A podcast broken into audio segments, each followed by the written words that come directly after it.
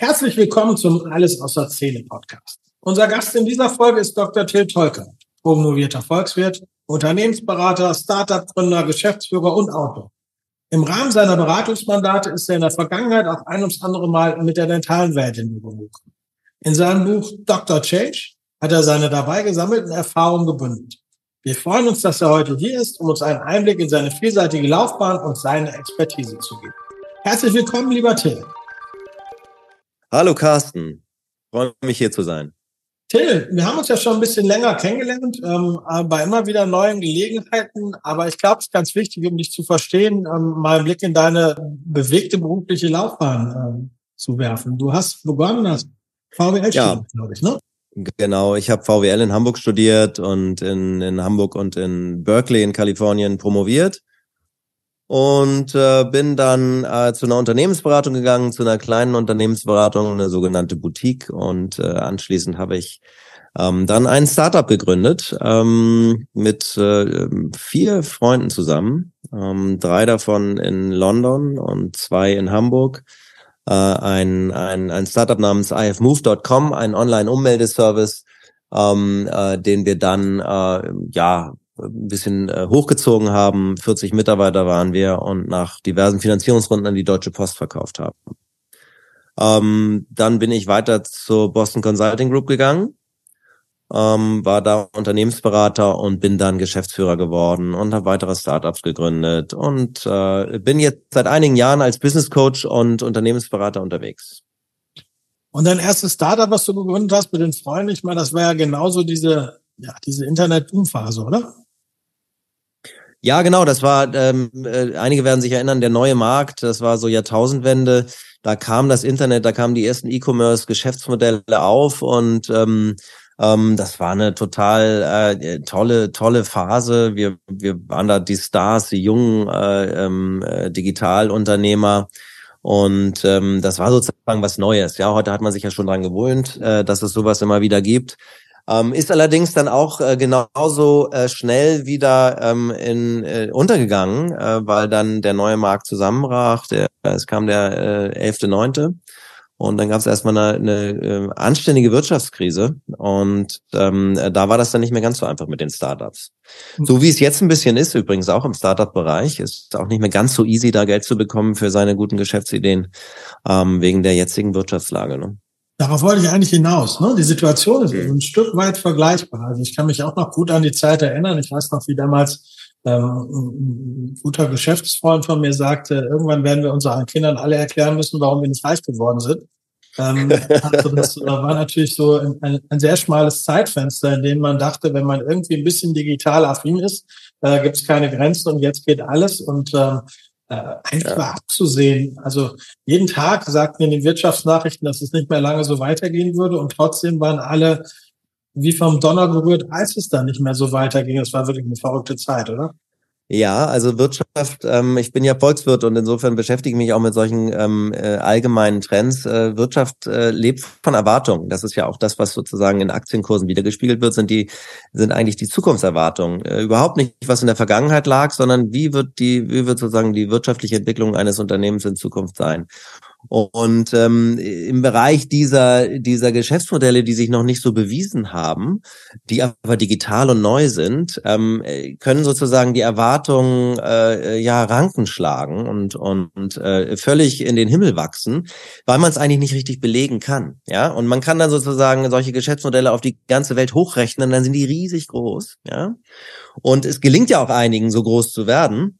Aber das beflügelt eben die Erwartungskreativität, äh, würde ich das mal nennen. Und dann kommt es immer wieder zu diesen übertriebenen Hypes. Ja, also ich sag mal so. Äh, und in den Hypes werden dann einige sehr, sehr reich. Ja, es ist dann immer so eine so eine kurze Zeitphase, wird man dann sehr reich. Das gilt übrigens nicht für mich. Also das war war jetzt nicht so, ähm, dass es da äh, sogenanntes Never Work Again Money gab, aber ähm, war schon okay. Ähm, äh, und äh, in diesen, äh, die Phasen sind dann wieder vorbei. Gucken wir uns nur Bitcoin an, nicht? Oder die Kryptowährung. Also jetzt äh, lachen alle, ja. Aber ich kenne Studenten, die damit ihre erste Eigentumswohnung finanziert haben, weil sie da ganz früh reingegangen sind. Ja. So, und jetzt reden alle über ChatGTP und, äh, äh, und, und äh, künstliche Intelligenz. Und keiner hat einen Zweifel, dass das absolut riesig wird und alle werden Milliardäre, oder? Ja, lustig. Ich ne? weiß es nicht. Also die, die, die Erfahrung sagt, kann sein, ja. Es, es sieht für mich grandios aus, aber muss nicht sein. Ja, es gibt ganz, ganz viele Faktoren, die da eine Rolle spielen. Also ich muss ja. sagen, ich bin auch so ein gebranntes Kind dieser ersten New Economy Welle. Ähm, habe da auch viele interessante Erfahrungen in der Zeit gemacht, eben gerade weil wir als Marketiere natürlich sehr affin für dieses Thema waren. Mhm. Ganz klar. Ähm, aber man sieht eben auch, wie sich die Dinge dann auf einmal rasant verändern und auch die Erwartungshaltung rasant verändern und ganze Märkte genauso übertrieben, wie sie aufgebauscht worden sind, dann auch weggespielt werden. Auch Unternehmen, die es eigentlich gar nicht verdient hätten, verschwinden mhm. vom Markt. Ja. Mhm. Also ich sag mal, ein, ein gutes Beispiel ist ja das Metaverse. Ne? Ähm, äh, da, äh, ich weiß nicht, außer Mark Zuckerberg scheint keiner mehr richtig dran zu glauben. Ähm, die entlassen jetzt auch bei den Großen, also bei Google Ads und, und Apple und sowas schon, schon und bei Amazon ihre, ihre Metaversums-Spezialisten schon wieder, bauen diese Abteilung wieder ab. Ne? Das hat ja mit der Blockchain auch zu tun und mit diesen NFTs und so weiter. Ähm, also diese virtuellen Realitäten, so logisch sie einem erscheinen mögen, dass sowas auch mal kommt. Ja, also ich glaube sozusagen, und das ist so eine Lebenserfahrung und vielleicht auch eine ganz, äh, ganz gute Überleitung zu dem, was, was, ähm, äh, was auch in meinem äh, Vortrag für alles aus der Szene ähm, äh, Thema sein wird, zumindest ähm, teilweise, ist, die Welt ist eben nicht so null oder eins. Ne? Also es ist nicht alles Metavers oder es gibt kein Metavers, ähm, äh, sondern äh, es werden einfach Elemente davon bleiben und ähm, äh, erfolgreich werden. Aber deswegen muss nicht alles einem solchen Paradigma unterstellt werden. Ja, ich denke, das ist ein gutes Beispiel. Also ich persönlich glaube auch nicht dran, äh, hat aber vielleicht auch mit meinem Alter zu tun, denke ich manchmal. Äh, dass, ich da nicht mehr, dass ich da nicht mehr offen genug für bin irgendwie. Aber ähm, ich glaube auch nicht dran. Und ich sehe vor allen Dingen ähm, tatsächlich ähm, eine ganz, ganz große Veränderung bei diesen ganzen riesigen Playern in der Digitalwirtschaft. Ja? Also die bauen massiv Mitarbeiter ab. Ähm, das ist ja quer durch alle zu sehen. Das war Jahre, ja, im Grunde von Anfang an nie der Fall. Das ist erstmalig. Mhm. Die waren massiv Mitarbeiter ab, die versuchen Kosten zu sparen, haben die auch noch nie gemacht. Wir haben alle immer nur investiert. Da verändert sich ganz, ganz viel. Und ich glaube, was, was strategisch gesehen was Allerschlimmste ist, dass diese ganze Welt halt mittlerweile, diese ganze digitale Innovationswelt von vier, fünf großen Playern beherrscht wird. Mhm. Das, was sie ursprünglich mal stark gemacht hat, dass so jemand wie Mark Zuckerberg aus dem Nichts kommen konnte und so ein Facebook erfinden und entwickeln und in den Markt bringen konnte, das verhindert im Grunde genommen die Großen. Und mhm. jetzt sind die, die früher Innovationstreiber gewesen sind, und zwar lange gewesen sind, eher Innovationsbremser. Die sind jetzt in der Situation der großen Konzerne, die sich mit Disruption natürlich schwer tun. Das Gleiche, was sie über die, die sie überholt haben, die Carstarts dieser Welt zum Beispiel gesagt haben, äh, im Grunde laufen sie in die gleiche Falle rein. Und äh, das verändert unsere gesamte Entwicklung. Ähm, und ich glaube, das äh, ja, wird, wird, wird zu vielen, vielen Veränderungen für uns alle in der Welt führen. Äh, ja, also das ist das, das wäre sozusagen der klassische Produktlebenszyklus, den du auch für diesen diesen großen Unternehmen unterstellst. Und ähm, da kommt noch so ein bisschen auch Organis Organisationstheorie äh, mit rein und Psychologie. Das ist also große Organisationen, selbst wenn sie so sehr auf Innovation ausgerichtet sind wie diese Unternehmen. Also Google und Apple sind ja eigentlich im Kern Innovationsunternehmen, so definieren die sich. Es ist fast egal, was, was sie machen. Sie haben zwar so ein Produktspektrum, aber es geht eigentlich, wie bleiben wir innovativ? Und dass sie es dann trotzdem nicht schaffen, so innovativ zu bleiben, um zu überleben, weil sie einfach diese 100.000 Mitarbeiter haben und ähm, das nicht umzusetzen ist und dann eben diese Schnellboote kommen. Das Problem dabei ist, und da bin ich bei dir, dass wir insofern ähm, es den Gründern nur noch erlauben, äh, zu gründen und dann an sie zu verkaufen. Ja. Ja, also das ist die Gründungsstory. Und am Schluss landest du bei Microsoft, wie jetzt mit äh, ChatGPT oder OpenAI, wie das äh, Unternehmen dahinter heißt. Ne? Ja.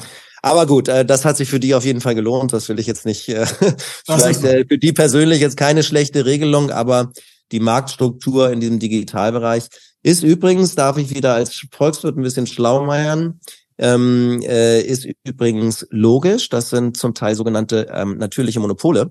Also ein soziales Netzwerk. Es gibt ja mehrere soziale Netzwerke. Ne? Die zerstören sich ja auch immer wieder, weil sie dann uncool werden. Das haben wir mit Facebook gesehen, jetzt im Westen. Weltweit wächst das noch. Aber und dann kommt Instagram und dann ist das wieder uncool und dann kommt TikTok und dann ist das wieder uncool und dann kommt wieder das nächste.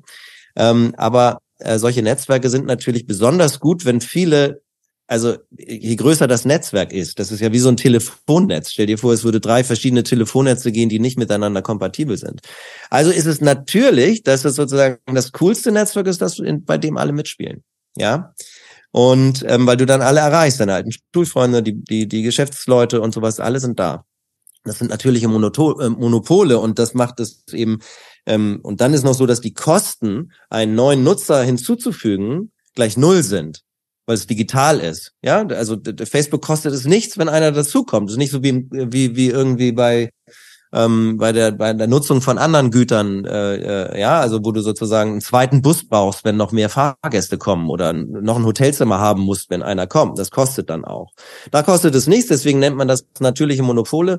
Und ähm, die hat man ganz schön wachsen lassen. Und jetzt hat man echt ein Problem, die einzuschneiden. Ne? Also so. Jetzt haben wir viel über die große weite Welt äh, gesprochen, aber ähm, wir stellen natürlich fest, dass es Veränderungen, wie es die in der Businesswelt global gibt, auch mittlerweile in unserer kleinen, gemütlichen dentalen Welt gibt.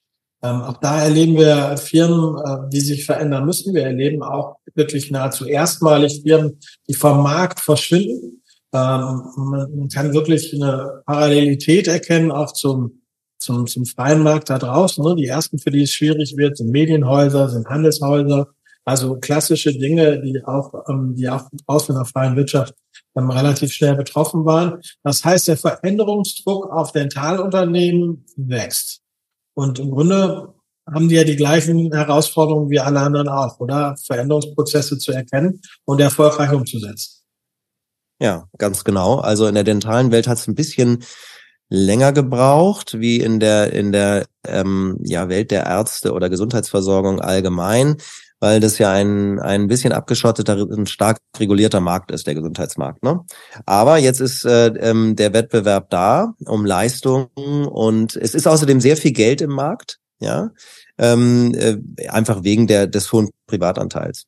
Und äh, das führt manchmal auch dazu, dass Innovationen eher so ein bisschen langsam vonstatten gehen. Damit meine ich weniger die Praxen eigentlich, als wenn ich so ein bisschen auf die die Seite der Unternehmen, die, die diese Praxen beliefern mit verschiedensten Dienstleistungen schaue. Ja, da war immer gutes Geld zu verdienen, da musste man nicht viel machen. Und hups, da kommt jetzt ein kleiner äh, ähm, Online-Spieler und fegt irgendwie so äh, oder oder zumindest ähm, rüttelt den Markt der Depots auf. Ja, so haben die gar nicht mit gerechnet. Die dachten, das geht sozusagen an denen vorbei an dieser Branche. Aber natürlich tut es das nicht. Also Veränderungsdruck ist da.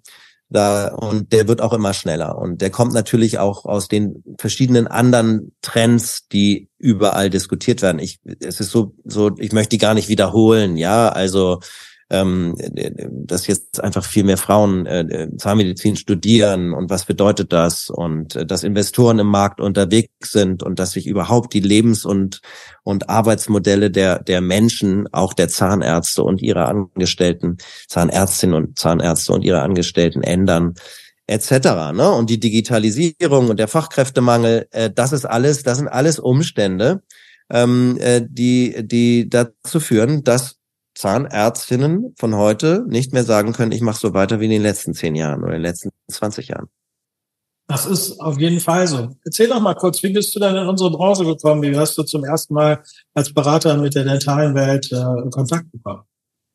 Ja, ich hatte das Glück, über, über einen Kontakt als Berater ähm, zur Health AG gerufen zu werden. Ähm, Factoring-Unternehmen, das äh, nur sozusagen auf Zahnärzte ausgerichtet ist und das da sich damals als Tochter des Otto-Konzerns unter Jens Törper und Uwe Schäfer, die darf ich vielleicht noch erwähnen an dieser Stelle, ähm, sich sehr viel vorgenommen hatte, diesen zuerst den Factoring-Markt sozusagen ein bisschen aufzurütteln und ähm, zweitens dann auch ähm, digitale Produkte für die Zahnarztwelt zu schaffen. Ja, also richtig zweites Geschäftsfeld aufzubauen, eine digitale Praxissteuerung zu entwickeln. Das wurde ein IT-Unternehmen, da saßen 40 Programmierer und ähm, dann wurden, wurden also nicht nur diese digitale Praxissteuerung, also ein großes Praxissystem, sondern auch davon abgespalten weitere Produkte entwickelt, die digital betrieben wurden.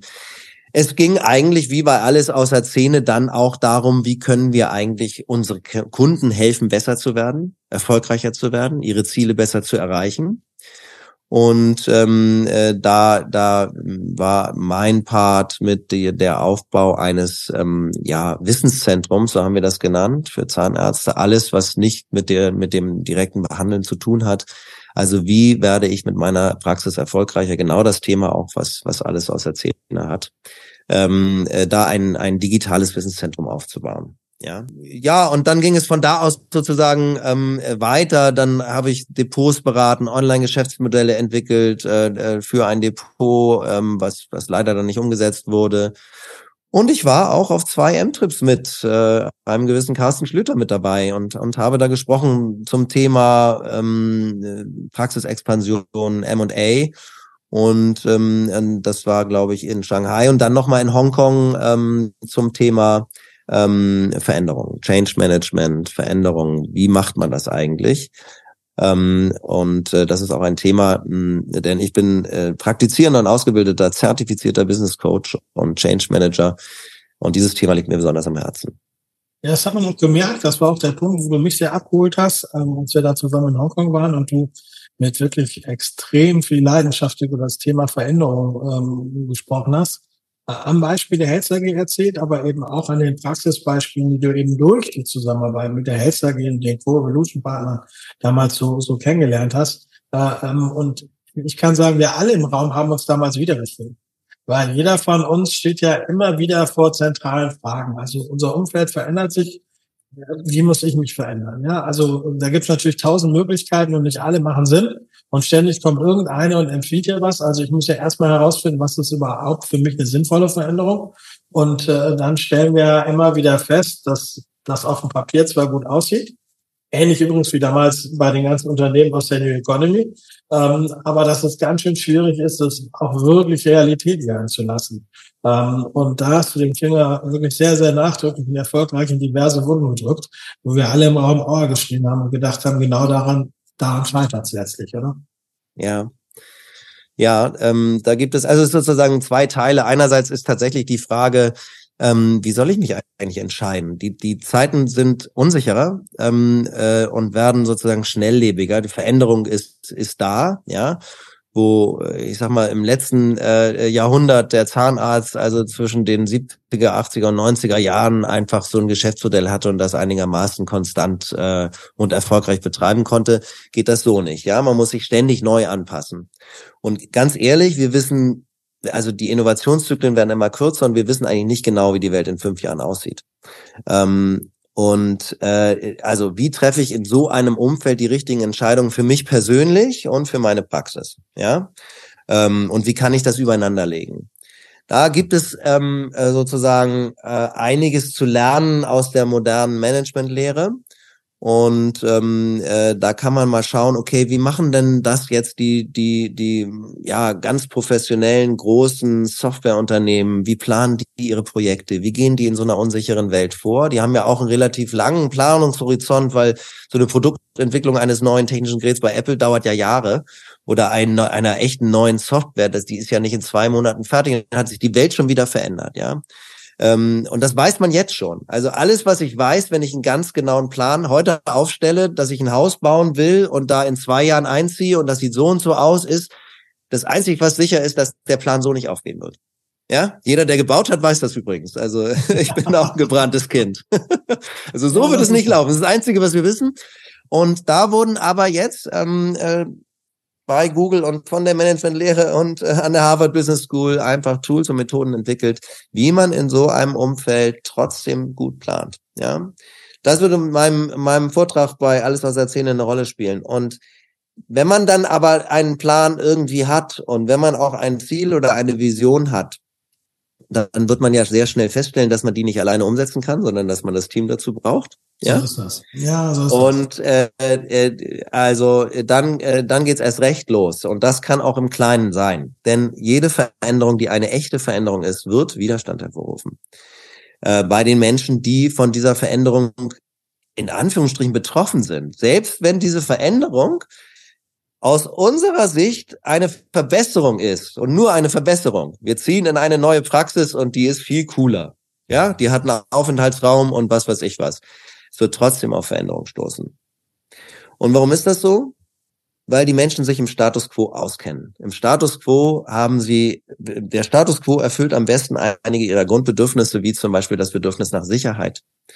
Und ähm, sie wollen auch nicht selbst, sie wollen auch nicht fremdbestimmt werden, dass ihnen einer sagt, was sie jetzt sozusagen anders machen müssen. Ja, sie haben sich jetzt da eingerichtet. Und das wird alles aufgerüttelt und dann gibt's Widerstand. Und Widerstand ist eine ganz lustige Sache, die kann sie nämlich auf ganz unterschiedliche Weise zeigen die, die äh, so durch so ein mehliges Nichtstun und durch ein bisschen krank sein und langsamer und tuscheln oder durch Frechheiten, richtig, und, und Aufbegehren und Kündigung natürlich, ja.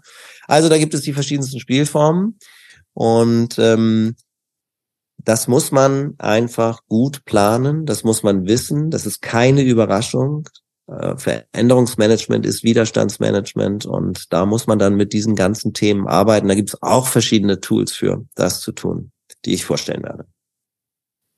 Hört sich prima an, Till. Ich freue mich sehr drauf. Äh, für uns geht es natürlich ähm, auch als, als Young Company immer darum, Veränderungsprozesse anzustoßen und auch dafür zu sorgen, dass sie wirklich stattfinden. Ne? Bei uns ist ja der schöne Slogan für alle unsere Kunden und Trip-Teilnehmer for those who do ähm, und äh, ähm, die Erfolgsquote weiter zu steigern, dass eben die Dinge, die sich unsere Kundinnen und Kunden vornehmen, dann auch wirklich am Ende zum Erfolg führen und auch erstmal stattfinden, ist natürlich was, was mir sehr am Herzen liegt. Absolut, ne? Man kommt aus dem Investor Ready Seminar, ist völlig motiviert und hat einen tollen Plan entwickelt und dann scheitert das. Also ich, ich, ich äh, will nur darauf hinweisen, das meistverkaufte Buch zum Thema Change Management auf Amazon heißt Change mich am Arsch.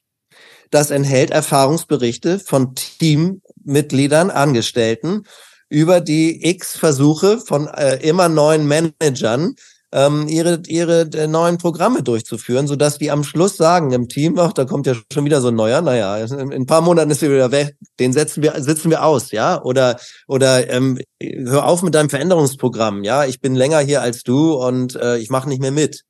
Also das ist einfach eine Sache, da da, da muss man mit arbeiten, da kann man aber mit arbeiten. Und da kann man, wie du genau, wie du sagst, die Erfolgsquote von solchen Projekten deutlich erhöhen und dann hat man auch Spaß daran und wird dann nicht demotiviert und, und dergleichen. Aber man muss das ernst nehmen als Aufgabe. Also du hast gerade zwei Dinge angesprochen, die ich wo ich einfach sehe, wieder, wie sich unsere Welt und die Welt unserer Kundinnen und Kunden von der da draußen noch unterscheidet. Zum einen, ähm, wir haben den zeitlichen Vorsprung aus den Erfahrungen ähm, da draußen zu lernen. Äh, und das wollen wir mit dir tun bei alles, was wir erzählen. Aber zum Zweiten auch, und das finde ich ganz wesentlich, ähm, es sind in der Regel keine Manager, sondern es sind die Unternehmenseigner, die Praxiseigner, mit denen wir es zu tun haben. Und es ist eben nicht der Manager, der ausgetauscht wird und dann kommt der nächste und der nächste und der nächste und jeder hat eine neue Idee. Finde ich, sieht man ja sehr schön bei Automobilhäusern in Deutschland, insbesondere bei Banken übrigens, sieht man es am allerschönsten, wo die Strategiewechsel sozusagen tägliches Geschäft geworden sind. Da liegt natürlich daran, dass es Manager sind, die Unternehmen auf Zeit führen. Wir haben, und das ist eines der Dinge, die mir an unserem Job und an unserem Kunden so gut gefällt, wir haben es mit Unternehmern zu tun, die meistens ein ganzes Berufsleben lang ihr Unternehmen entwickeln und damit natürlich auch eine andere Nachhaltigkeit haben und auch verfolgen. Und äh, insofern ähm, glaube ich, dass wir da auch eine bessere Erfolgschance haben. Sehr, sehr guter Hinweis, glaube ich auch, ja ähm, äh, äh, umso, umso wichtiger ist ja eben auch das gute Change Management, muss man sagen, weil man eben dann äh, ja nicht gehen kann oder, oder man bleibt halt. So ne? Äh, ja. Das ist ein Marathon und kein Sprint. Und das Verhältnis des Teams ist unheimlich wichtig für, ähm, ja, jetzt hätte ich, wollte ich gerade sagen, den Praxiserfolg. Was ist das denn? Für, für das Glück das die eigene Praxis ja irgendwie verspricht und zwar oder versprechen soll. Und zwar sowohl für die Unternehmer, Inhaber, Zahnärztinnen und Zahnärzte, als auch für das Team und vor allem natürlich auch für die Patienten. Ne? Also eine glückliche, funktionierende Praxis, ähm, jetzt jenseits der finanziellen Ziele, ähm, ist eine ganz andere Sache als eine Schleifmaschine, in der äh, alle leiden und äh, keiner so richtig glücklich ist und und so weiter. Und das äh, das wird dann auch der Patient merken. Ne? Und und die Inhaber fragen sich auch nach einer gewissen Zeit, äh, warum mache ich das eigentlich? Ja, ist das ist das echt das, was ich will? Ja. Also das sind Themen, aber ich glaube auch, das stimmt, du hast absolut einen Punkt. Ähm, das ist eine sehr gute Voraussetzung dafür, dass dass äh, Veränderungsprozesse ähm, gelingen müssen, aber auch eine, eine ähm, ja, eine gewissermaßen eine Aufgabe. Sie müssen auch wirklich dann gut, gut gemanagt werden und gelingen. Und wir können uns alle nicht mehr davon verstecken, weil, wie du vorhin schon am Anfang gesagt hast, die Welt um uns herum verändert sich immer schneller, ob wir wollen oder nicht. Und ein Stück weit müssen wir das selbst in unserer gemütlichen kleinen Welt mitgehen. Und wie wir das erfolgreich machen, besprechen wir dann bei Alles, was wir erzählen, am 5. 6. Mai in München. Till, ich danke dir ganz herzlich für deine Zeit.